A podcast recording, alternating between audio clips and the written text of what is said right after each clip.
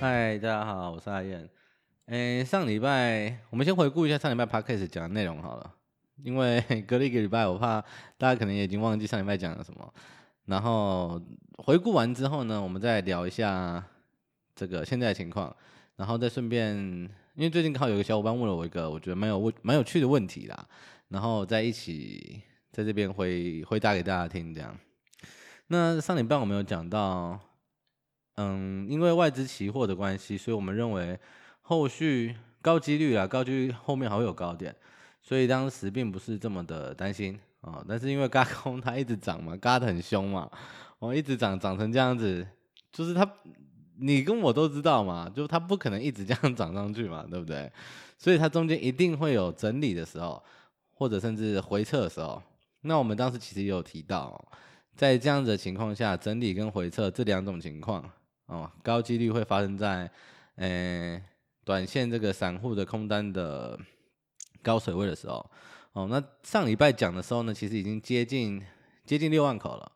那外资期货看起来它又会还会有高点，所以就会变成是什么？这两个合起来就变成是它还有高点，但是不适合你追了。哦，因为后面的高点再出来之后呢，空单水位势必很高很高的几率啊，它又会再上去，那就等于是刚好符合这两个情况，那就会变成是当时提到了这个。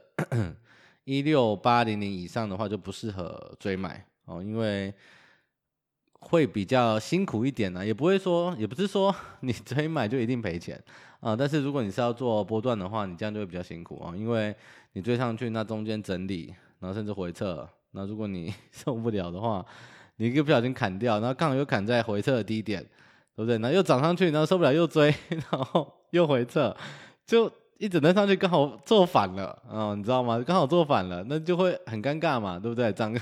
涨个五千一百点，呃，五百一千点啊，结果 一路做反，明明是做多哦，那我涨个五千一百点，结果是赔钱哦，那是不是很好笑？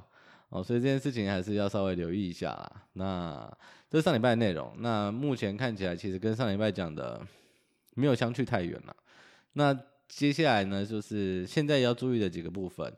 那我们之前提到，我们觉得。这样子的高空可能会有两到三波的空单的高峰嘛？那现在比较比较，嗯，应该这样讲。如果从筹码表来看的话，我们我们会觉得现在处于第一波高峰要结束的几率比较高。哦，但是 有趣的事情是，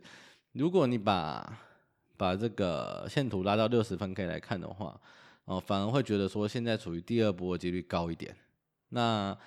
这样这样的话怎么办呢？哦，到底是第一波还是第二波呢？哦，就变得有那么一点点小尴尬啊。但是重点是什么？重点是不管是第一还是第二哦，它都不是第三嘛，是不是？所以虽然现在比较难判断哦，是第一还是第二，因为这个可能需要再再多个几天的资料出来才会比较好判断。但不管是一还是二，那高几率不是三哦，所以其实我们。到现在也没有到太担心呐，尽管这个 上周五夜盘哦，到冲到一万七千多嘛，那今天开高走低哦，可能很多人会变得比较担心一点啊。但是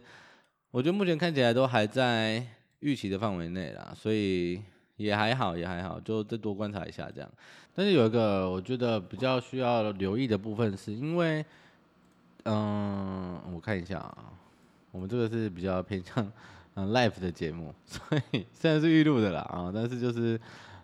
呃边边边边录边看这样啊，因为在十一月八号嘛，十一月八号的这个空单其实已经创历史新高了啊，到六万三千五百五十口了，哦，所以在这种情况下，你要它这个毫不整理、毫不回撤的一路往上涨，我觉得这个。我我个人是没有看过啦，啊，那但我也不能讲它不会发生，但是我没看过，我认为这样的几率是相对低的，然后再加上，呃，这个今天啊，今天这个外资期货其实，呃，减的也蛮明显的，所以我觉得，嗯、短线上的整理啊，或甚至有些许回撤，我觉得都是在可以接受的范围内，嗯，我们只要，因为其实我们我们一直讲的这个。空单的高峰这件事情呢，其实你反过来看，你会发现一件事情：如果你要做多，你要做在什么时候？哦，你反而要做在它空单掉下来的时候。哦，你不会是看到他被嘎的时候跑进去追，因为如果你看到他被嘎的时候跑进去追，你就必须要承担我们前面讲的那个问题。所以真正好的买点哦，或甚至是加码点，绝对不是它涨上去，然后空单上去之后，然后你再进去买，哦，那个都会要承担比较大的风险。所以近期的呃不管是整理啊，或甚至些微的回撤呢，我觉得都在可接受的范围内。然后反而也是，如果真的要呃加码的话，反而这样会是比较好的机会了。不要等到它涨上去再买了，哦，这样会很 很很辛苦嘛，对不对？如果你夜盘看它一路涨，哦，你就追进去买，然后看到 起床。哦，迎接了一个美好的周末，对不对？多爽啊！一起床，我看到哇，一万一万七千零四十一，对不对啊？礼拜一开盘躺着数钱啊，殊不知礼拜一开低啊，要走低，对不对？那这这是很尴尬嘛。所以不管怎么想啊，我都觉得这个追价买进不是一个太好的选项了啊。我个人是这样认为的。然后最后聊一下我刚刚提到这个有趣的问题是什么？哦，就是。有小伙伴问我说：“哎，阿燕呐，如果重来一次哦，假设有时光机哦，那我们坐时光机回到七月，等等等等啊，七月的时候如果重来一次，你有没有想过有没有办法可以做得更好？”然后他问了这个问题之后呢，我第一反应其实是，我觉得我其实已经做得很好了。就当时嘛，当时我们从五月四月底到五月中一直都做多嘛。然后涨上去的时候，我们也提醒大家啊，不要卖啊，你可能会卖在起涨点哦，你自己小心哦。哦，那它确实也一路涨上去了。然后到我记得好像七月初吧，七月初的时候吧，我我有点忘记六月底七月初的样子。然后那时候我们就开始分批调节，我们没有卖在最高，然后但是你事后来看，其实也是出的还不错。那所以第一时间呢，听到这样的问题呢，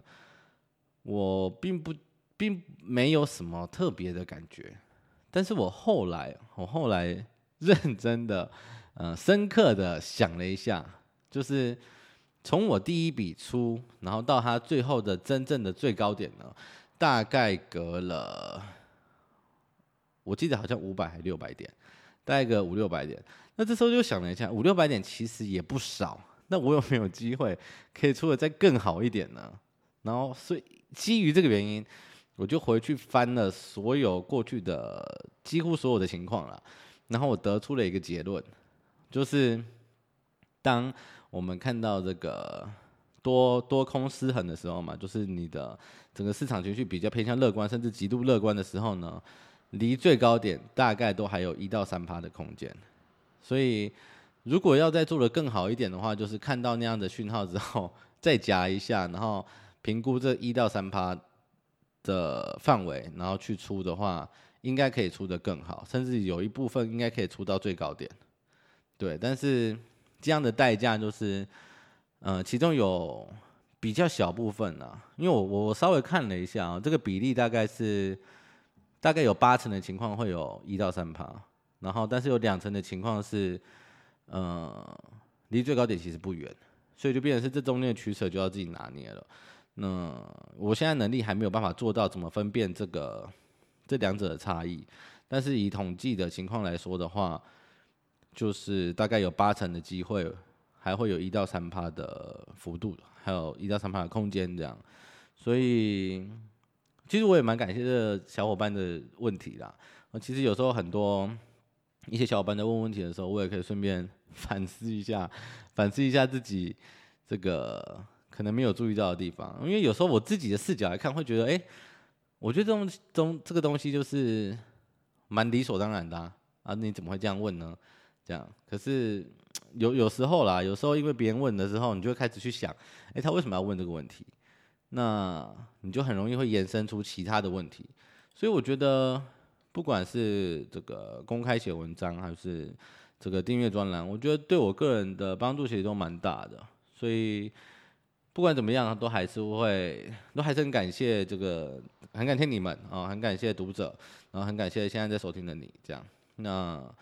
这个未来路上我们就一起加油，好不好？那今天的内容就到这边，等再过个几天，然后盘后资料陆续的出来，我们有更多一点的资料，来更好的去评估哦，有没有地方需要调整的时候，我们再跟大家做分享，嗯，然后这礼拜的文章，嗯，一样是可能礼拜四或礼拜五这样。那到时候再见啦，大家拜拜。